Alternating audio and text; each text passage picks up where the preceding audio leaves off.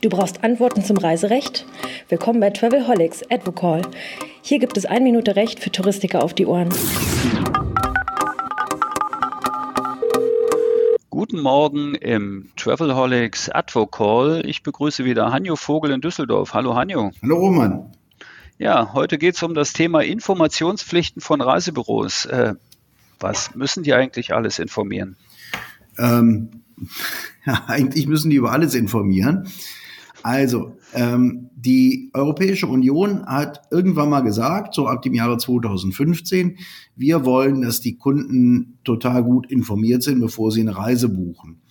Und darum hat man ganz, ganz viele Informationspflichten, sowohl dem Reiseveranstalter als auch dem Reisevermittler, also dem Reisebüro auferlegt und hat gesagt, ähm, der eine erfüllt die Pflichten des anderen zur Information. Und diese Information muss man vor der Buchung dem Kunden mitteilen. Dazu gehören Dinge wie touristische Lage eines Hotels, touristische Einstufung, Mahlzeiten, aber zum Beispiel auch die Daten bei einer Rundreise.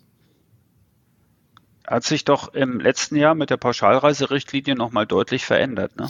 Richtig, da hat sich das deutlich verschärft, da ist mehr an Informationen erforderlich geworden und Tatsache ist, dass das unwahrscheinlich schwierig ist, in den Buchungsprozess zu integrieren, gerade dann, wenn ich zum Beispiel auch übers Telefon verkaufe oder wenn ich als Reisebüro Stammkunden habe, die mich anrufen und sagen, buchen Sie mir das wie letztes Jahr, wir haben ja mal darüber gesprochen, dann müsste ich eigentlich sagen, Achtung, ich muss Ihnen jetzt erstmal ein Stück Papier oder ein paar E-Mails schicken und dann müssen Sie mir die unterschrieben zurückgeben. Ist natürlich völlig widersinnig und realitätsfern, aber gesetzlich korrekt wäre das.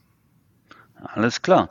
Äh, gibt es einen Unterschied zwischen vorvertraglichen Informationspflichten und Informationspflichten dann äh, nach Abschluss des Reisevertrages? Ja, klar. klar weil, ja, die Informationspflichten sind an der Zeitschiene aufgehangen. Vorvertraglich, vor Abschluss des Vertrages, bei Abschluss des Vertrages, vor Abreise. Das heißt, da gibt es einfach so einen Zeitstrahl, äh, welche Informationen wann zur Verfügung gestellt werden müssen.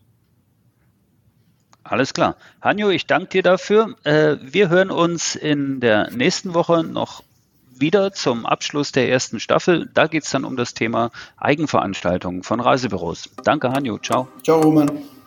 Na, schlau gehört? Dann bis zur nächsten Episode von Travelholics, dem Podcast für Touristiker.